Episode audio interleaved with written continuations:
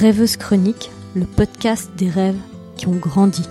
Bonjour, je suis très heureuse de vous accueillir dans cet épisode de Rêveuse Chronique. Je m'appelle Marie-Sophie et je suis journaliste spécialisée dans la culture et les arts. Dans ce podcast, je vous invite à partir à la découverte d'artistes, de créatifs et de personnalités au parcours insolite et inspirant. Installez-vous confortablement, prenez une tasse de thé si l'envie vous en dit. C'est parti Bonjour à tous, je suis très heureuse de vous retrouver pour ce deuxième épisode du podcast Rêveuse Chronique et je suis aujourd'hui en compagnie de Ariane Mawafo, de l'artiste Ariane Mawafo qui vit à Genève. Ariane, comment vas-tu? Je vais très bien, merci, merci pour l'invitation. Avec plaisir, j'avais vraiment très envie de partager ce moment avec toi pour euh, plusieurs raisons. Euh, la première chose qui m'est venue à l'esprit, c'est que bah, c'est un podcast où on parle beaucoup de culture et d'art, et toi, tu es autant euh, consommatrice que productrice. tu es vraiment des, deux côtés. Et, et, bien sûr, ton côté multi-artiste, comme on va le voir avec ton parcours. Au jour d'aujourd'hui, tu es photographe, tu donnes des cours de français, tu es professeur de danse et tu es aussi depuis 2016 assistante de coordination pour une association qui s'appelle la scène littéraire et qui promeut les littératures et les écrivains euh, d'Afrique. C'est bien ça. Oui, c'est tout à fait ça. Et puis euh, j'ai oublié aussi de préciser que je milite activement pour la préservation des gnous. Euh, dans une certaine région du monde. Je ne vous en dirai pas plus, je vous invite à aller découvrir par vous-même. Il y a du suspense. Écoute, euh, les, gnous, c'est vraiment très important. C'est comme les chèvres naines, on n'en parle pas assez. C'est exactement ça. Écoute, euh, ben, je suis très heureuse euh, que tu nous parles des gnous, mais peut-être un peu plus tard. On va peut-être d'abord parler de, ton parcours. Et la première question que j'avais envie de te poser, c'est qu'on a vu que tu, que tu touches à plein de, de formes d'art différentes et de, et de cultures différentes. Est-ce que, dans tes souvenirs, tu pourrais te, te rappeler quel est le premier art que tu as rencontré? C'est presque, en parallèle, en fait, que je rencontre euh, à la fois euh, la lecture et la danse. Parce que, euh, donc, vraiment, déjà depuis toute petite, je lis énormément. Depuis, selon ma mère, dès l'âge de 6 ans, je me mets à lire à peu près tout ce qui me tombe sous la main. Je lisais des panneaux publicitaires, je lisais des bouts de papier. Elle avait peur de m'oublier en pleine route parce que je m'étais penchée pour ramasser un bout de papier. Et en même temps, ben, y a la, danse est très, très inscrite dans notre culture. Je viens du Cameroun. Et la danse est vraiment partie intégrante de notre culture. Et euh, on, on, danse vraiment à tout, tout, tout, le temps, en fait, à toutes les occasions.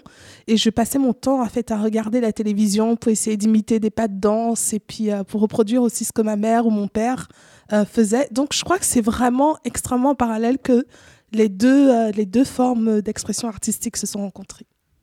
Oui, c'était presque là avant toi et tu t'es inséré dans, dans une tradition aussi familiale, peut-être?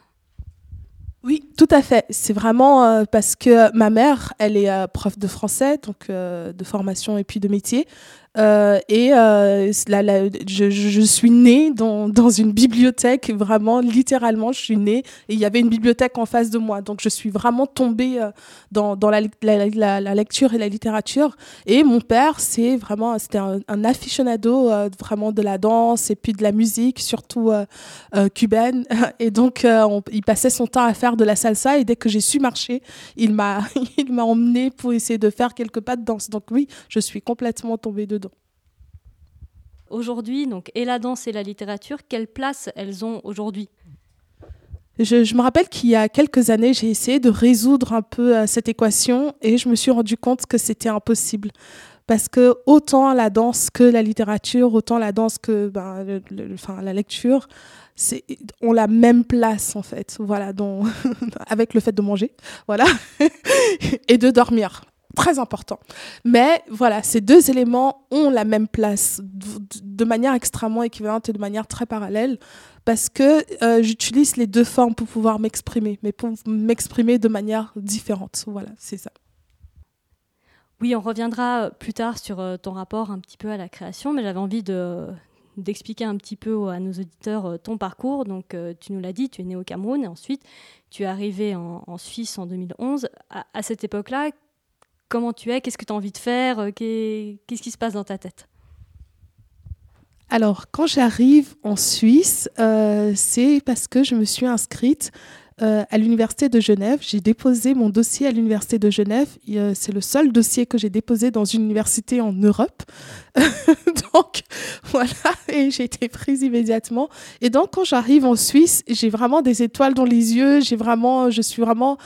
Euh, comment dire, euh, j'ai vraiment le grand rêve en fait de, de parcourir euh, vraiment la Suisse, de parcourir l'Europe, de parcourir un peu le monde, d'aller au-delà de ce que les livres, parce que cette Suisse, cette Europe, je la connaissais beaucoup à travers les livres, mais je ne l'avais jamais vraiment complètement expérimentée. Donc, je me réjouissais de découvrir un peu tout ça, de découvrir les saisons, de découvrir les arbres. Je vous jure, les arbres. La première image que j'ai quand j'arrive en Suisse, c'est l'image d'un platane. Voilà, c'est un mot que j'avais énormément rencontré dans la littérature, mais que je, ne pouvais pas me figurer exactement ce que c'était.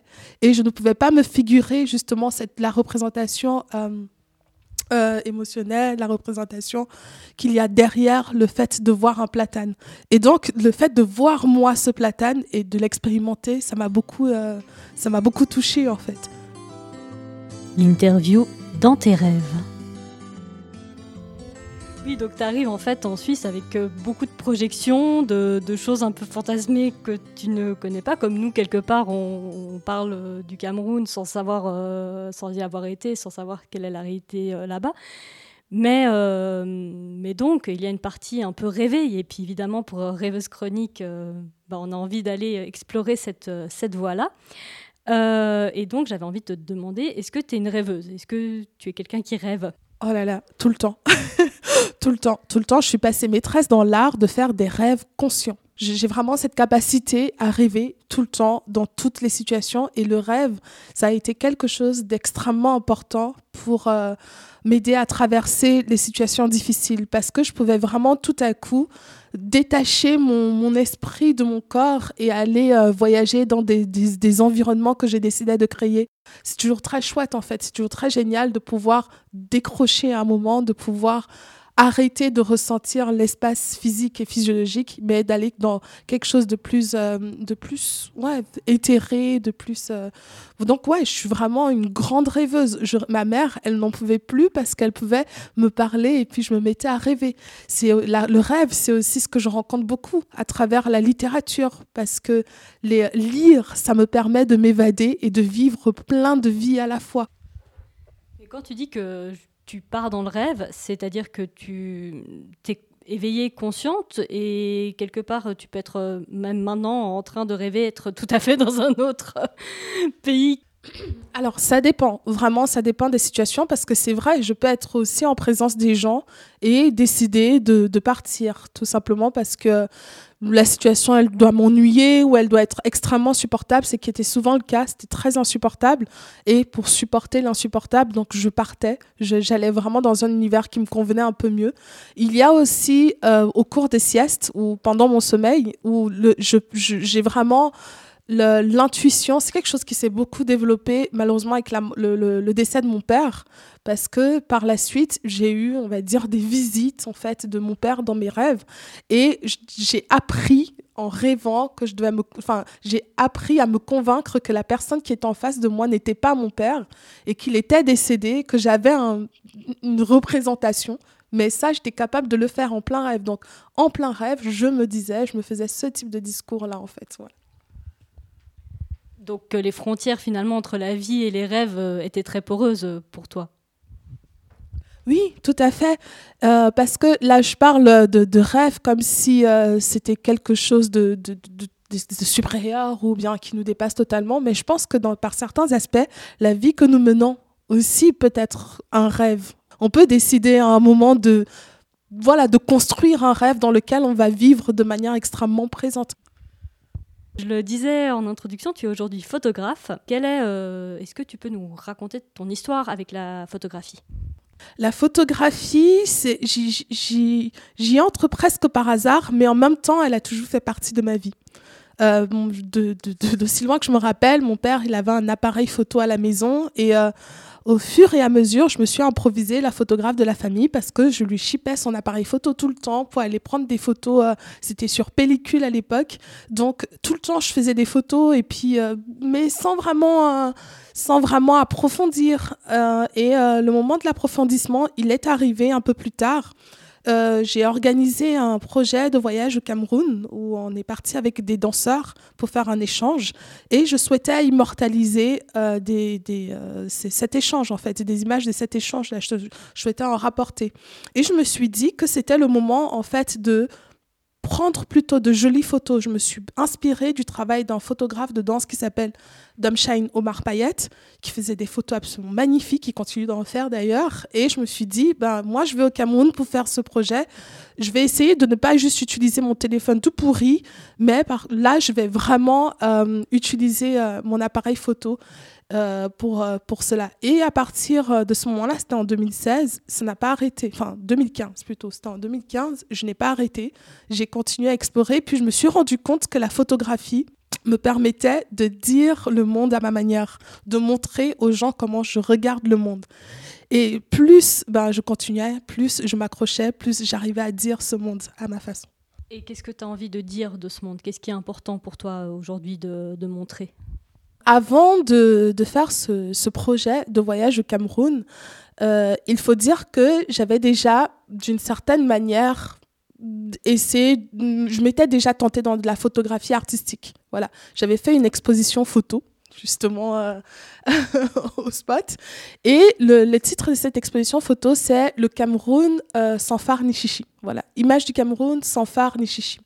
Et je souhaitais en fait faire découvrir le Cameroun d'une manière différente de ce que les médias que je, regardais ici euh, en Europe, en Suisse surtout, les médias présentaient. Voilà, cette Afrique, les médias ici, ils avaient tendance à présenter un peu une Afrique misérabiliste euh, avec des enfants, les enfants de l'UNICEF avec les mouches euh, dessus. Et j'avais beaucoup de mal en fait avec ça parce que j'ai grandi au Cameroun, j'ai vécu une grande partie de ma vie au Cameroun et euh, ce n'est absolument pas en fait ce que je vivais au quotidien.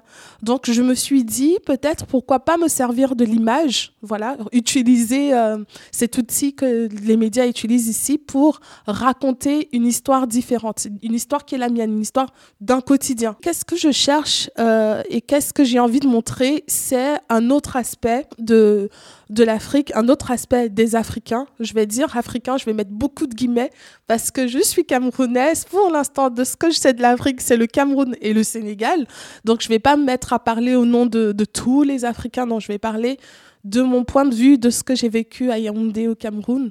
Euh, il y a énormément de choses à savoir, il y a énormément de choses à connaître, il y a énormément de, de, belles choses à découvrir. Il y a des choses malheureuses aussi, comme partout dans le monde, mais euh, il n'y a pas que cet aspect misérabiliste que euh, les médias mainstream ici en Europe essayent de, de faire passer systématiquement. Mais euh, est-ce que pour toi, l'art ou la création pourrait être totalement désengagé? L'art pour l'art, je ne suis pas d'accord. Euh, de, même le fait de, de l'art pour l'art, pour moi, c'est déjà un engagement. Donc, à aucun moment, en fait, on va se retrouver avec quelque chose qui est complètement vidé d'un désir de s'engager pour quelque chose. S'engager pour ne pas s'engager, c'est déjà une forme d'engagement. Donc pour moi, l'art, ça doit servir un, propos, ça doit servir un combat, une idéologie. Et euh, moi, la photographie, elle sert justement euh, euh, ce combat-là. Je veux participer à une discussion, à une déconstruction des stéréotypes qui sont liés à l'Afrique. Je veux beaucoup, je veux apporter dans, justement dans le débat public, dans la place publique, des éléments qui pourraient aider à ce que les peuples apprennent à discuter ensemble, les races, races sociales, les races créées, euh, apprennent à discuter ensemble. Et euh, évidemment que mon art, dans ce cas, il va être, il est extrêmement. Enfin, je me revendique depuis euh, la nuit des temps comme une, une artiste engagée, autant dans la danse que dans la littérature que dans la photographie. Et juste pour rester sur la photographie, est-ce qu'il y a peut-être des procédés ou des types de photos ou, concrètement, quel serait euh, comment tu mets en œuvre cet engagement en fait? Alors, comment je mets en œuvre cet engagement?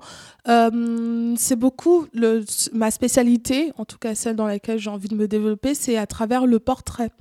Voilà, c'est à travers le portrait, j'ai commencé vraiment à saisir des images euh, de personnes, mais en essayant d'avoir un point de vue différent, en les regardant à travers mon regard en fait de Camerounaise, voilà, d'Africaine. Et euh, j'ai essayé de me dire, mais comment est-ce que moi j'aimerais qu'on prenne en photo, comment est-ce que j'aimerais qu'on me représente? Euh, l'idée, c'est de, de ne pas continuer en fait le jeu de la construction ethnologique euh, qui a été euh, celui euh, ben, de, des scientifiques des années, des années d'exploration de, de l'Afrique. L'idée, non, c'est pas de, de, continuer à, perpétrer cela, à perpétrer ce regard, mais c'est de partir de mon propre point de vue, puis de regarder les gens de cette manière-là, et surtout d'aller à la rencontre de ces personnes et leur poser la question finalement comment toi tu veux être regardé, et de prendre cela en compte. Toujours dans une démarche curieuse, je crois que c'est un peu ce qui te définit. Et je te propose d'aller gratter un petit peu du côté obscur des rêves, donc euh, la face cauchemar. L'interview, ton pire cauchemar.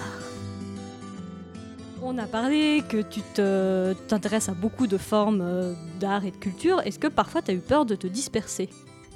La dispersion, chez moi, c'est limite un mode de vie. Je, oui, est-ce que j'ai eu peur de me disperser? Avec le temps, certainement, probablement, je me suis posé la question, mais en fait, je n'ai jamais laissé ça me freiner. Par contre, je, oui, il y a deux, trois ans en arrière, je me suis posé la question de savoir si je ne devais pas me concentrer sur un seul aspect et puis développer cet aspect. Et en fait, je me suis rendu compte que j'allais m'ennuyer. Euh, donc, euh, je me suis dit, non, en fait, j'ai une vie et j'ai envie d'explorer énormément de choses. Donc, autant que faire se peut, j'ai envie d'explorer ce que je peux. Et puis, à un moment, ça va s'arrêter. Donc, me disperser, je ne vais pas utiliser ce terme, c'est plutôt m'intéresser, être curieuse, voilà, de la vie en général. Donc, c'est plus ça, en fait. Est-ce qu'il y a une forme d'art qui te résiste? Le dessin. le dessin, je, je, je, ne comprends pas. Et c'est pas comme si je n'ai pas essayé de dessiner. J'adore, j'adore regarder des dessinateurs. Mon mari est dessinateur, mais vraiment, il fait des dessins absolument magnifiques. Et euh, j'ai essayé, mais le problème, c'est que je n'ai absolument aucune patience. Et à une autre époque, c'était euh, de, de, de, faire des instruments de musique, de jouer des instruments de musique, parce que je n'arrivais pas à chanter et à jouer un instrument de musique à la fois. Donc, je crois que c'est vraiment ces, euh, ces, deux aspects de l'art qui, euh, qui me résident pour le moment, mais je ne lâche pas le morceau. Je suis sûre que tu trouveras une porte d'entrée à un moment ou un autre. Quels sont, alors il y en a sûrement beaucoup qui viennent d'horizons différents, mais quels sont un peu les artistes qui t'ont influencé ou qui t'ont marqué dans ton, dans ton parcours?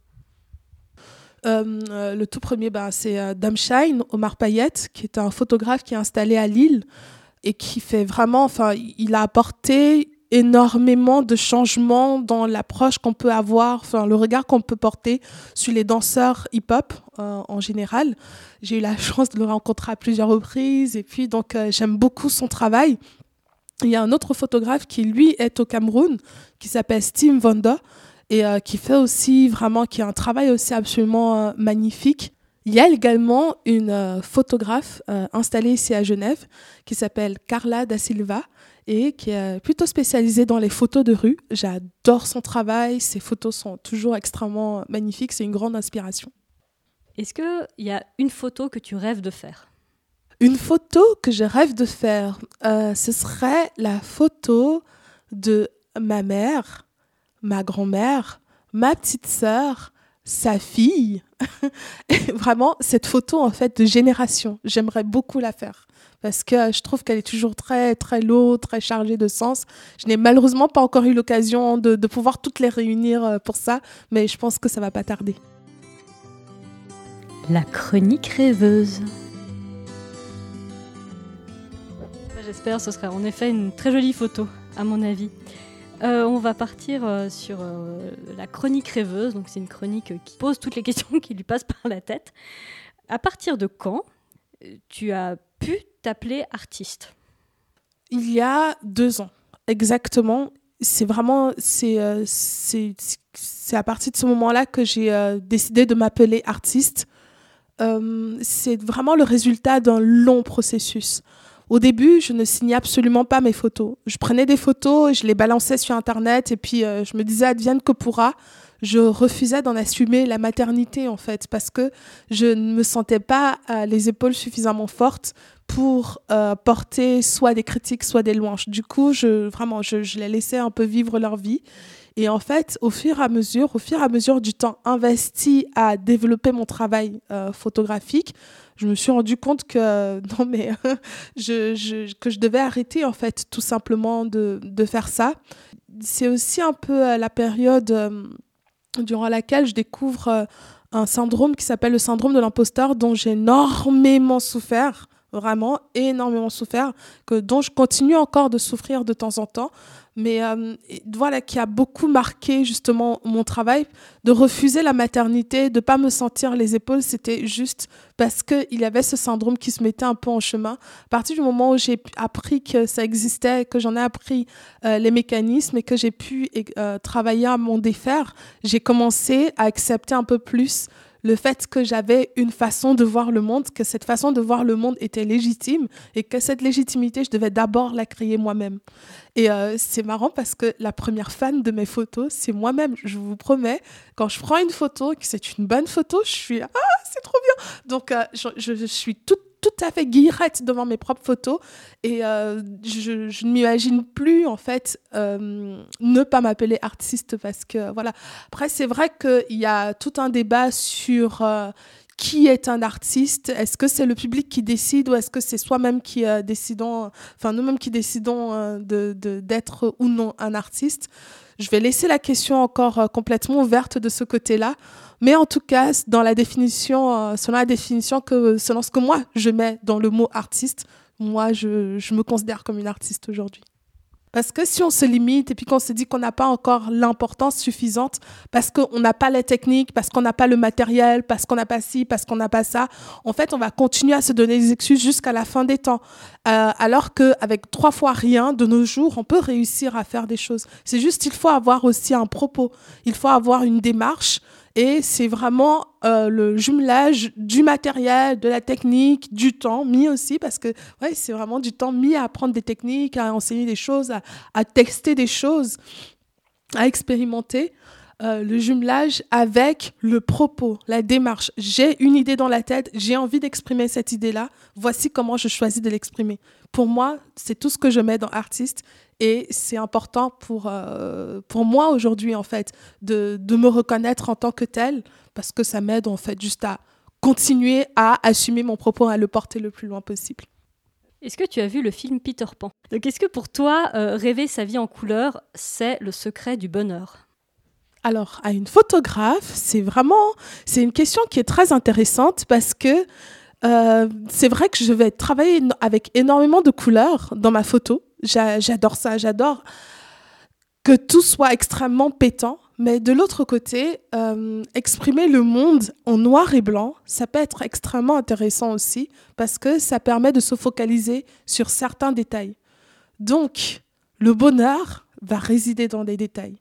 Mais le bonheur, ça peut être aussi la couleur qui permet de faire que tous les détails se fondent ensemble pour construire quelque chose de merveilleux et de beau. Alors merci pour cette définition du bonheur, Ariane. Je pense qu'on va clore l'interview là-dessus. Et, euh, je te remercie vraiment pour euh, ce moment de partage. C'était euh, très chouette. J'ai eu beaucoup de plaisir ben, de naviguer dans, ton parcours. Et alors peut-être, est-ce que tu as des projets pour la suite? En termes de projet, c'est un projet euh, photographique à nouveau. Et ça va beaucoup porter en fait sur les, euh, les tissus, le textile africain, les textiles africains. Euh, l'idée, c'est de montrer que au-delà de, de ce tissu qu'on appelle le wax, qui vient de Hollande, qui est vraiment importé de Hollande, qu'il y a d'autres tissus qui sont tissés par des, des, artisans vraiment sur place et qui méritent en fait d'être connus et reconnus par tout le monde. Donc, je travaille à à mon humble niveau, euh, apporter de la connaissance et euh, de la documentation sous la forme d'une exposition photo. Et donc, euh, pour en savoir euh, plus euh, quand ça arrivera, on a un site internet où on peut te suivre. Oui, tout à fait. Il y a le site internet Ariane Mawafo, M-A-W-A-2-F-O. Et il y a aussi les différents réseaux sociaux. Vous pouvez me retrouver sur Instagram, sur Twitter et sur Facebook. On mettra de toute façon tous les liens euh, dans la description du podcast. En tout cas, Ariane, merci beaucoup d'avoir été avec nous. Mais merci, merci beaucoup pour euh, cet entretien aussi. Enfin, j'ai eu beaucoup de plaisir. Euh, peut-être te poser une question. Alors, Marie-Sophie, quand me laisseras-tu te tirer le portrait? Mais avec plaisir, il faut juste que je me recoiffe. Non, mais euh, avec, euh, avec plaisir. J'ai eu la chance de, à plusieurs reprises, voir tes photos. Et comme tu disais, elles sont colorées, elles sont vivantes. Et, euh, et elles font un petit peu rêver aussi. Merci à vous d'avoir écouté ce podcast. Vous pouvez retrouver tous les anciens épisodes sur le site www.rêveuseChronique.ch. Vous pouvez aussi suivre Rêveuse Chronique sur les réseaux sociaux Instagram et Facebook pour être tenu au courant des nouvelles chroniques et des nouveaux épisodes de podcast. Quant à moi, je vous donne rendez-vous très bientôt pour un nouvel entretien Rêveuse Chronique. Et en attendant, prenez bien soin de vous et de vos rêves.